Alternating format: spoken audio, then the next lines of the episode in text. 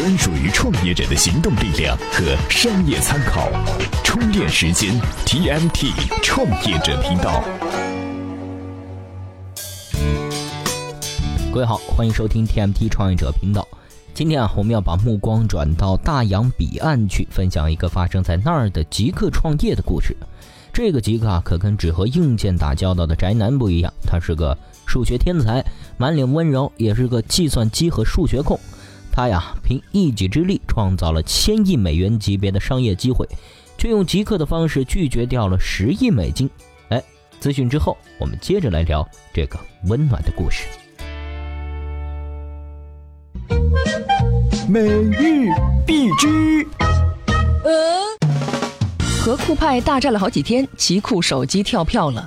奇酷三六零官网公告称，本来将在九月十五号上午十点发布销售的三六零奇酷手机延期发布，原因是旗舰版手机的工艺难度超出了想象，不得不推迟。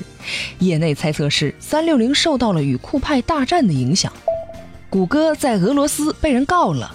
九月十四号，俄罗斯反垄断组织表示，谷歌在其移动设备中预装某些应用程序的行为涉嫌违法，所面临的罚款金额将达到谷歌在俄罗斯所营收的百分之十五。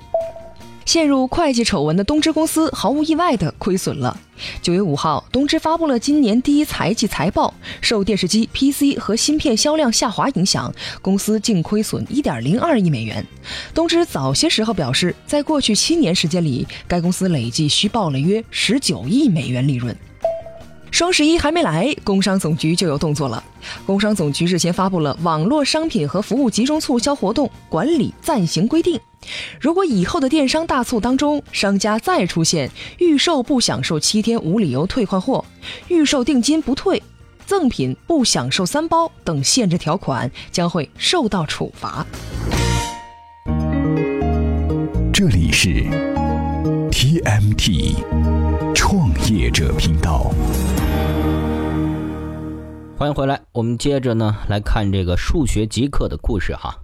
这个人呢叫萨尔曼·可汗，今年三十九岁，是孟加拉国到美国的移民。他呀是个天才，考上了美国麻省理工学院，四年读完了数学和计算机科学，拿了两个本科学位，后来还拿到了哈佛大学的硕士学位。他呢有个叫纳迪亚的小侄女，漂亮的小侄女呢数学成绩一直不好。零四年，萨尔曼·可汗开始给侄女辅导数学功课。可汗和侄女啊，虽然不在一个城市，但是呢，借助于网络，两人也能完成学习互动。纳迪亚的数学成绩啊，那叫提高的一个神速啊！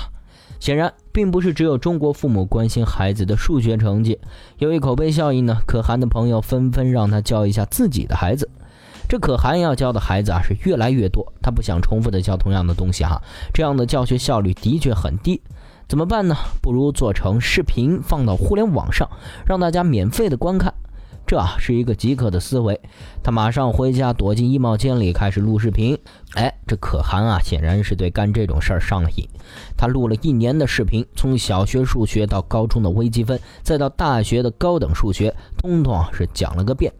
他能够生动的呢，在十分钟之内把一个概念讲完。美国的孩子啊，显然很喜欢这个不太帅的中年男人讲课。这可汗的视频点击率啊，是接近了五亿，被四千八百万人看过。有不少学校的数学老师啊，索性不上课了，直接放可汗的视频给学生。哎，作为一个有计算机文凭的数学老师啊，他搭建了一个免费的网站，叫可汗学院，所有教学视频在这儿都可以被免费的看到。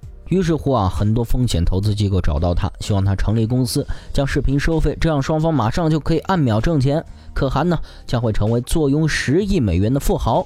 但是，并不十分富裕的可汗却拒绝了，他宁愿接受别人的捐助，也绝不收费。他说啊，一旦收费，会把很多发展中国家的孩子挡在门外，这并不是他录教学视频的初衷。一二年，可汗呢登上了福布斯杂志的封面。福布斯称他的教学视频啊，这是一个一万亿美元的商业机会。而当今市值最高的苹果公司也不过才七千亿美元。但是啊，可汗偏偏就拒绝了，他就是要免费。不过他的运气不错，比尔盖茨和 Google 先后捐助了他三百五十万美元。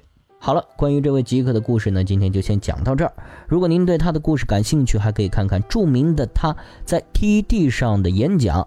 只要您今天在充电时间的微信公众号里回复“演讲”两个字，就可以看到这个视频了。另外，长期掌握并收听充电时间系列节目的最佳方法就是关注我们的微信公众号。此外，您还可以进入到咱们的微信交流群，和其他小伙伴来共同讨论。好了，今天的节目就是这样，感谢您的收听，我们。下期再见。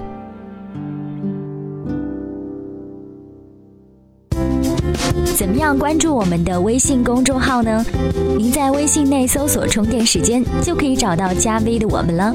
关注后赶紧开始每日签到，积分可以兑换礼品哦。随时随地，随心所欲，你的随身商学院。这里是充电时间。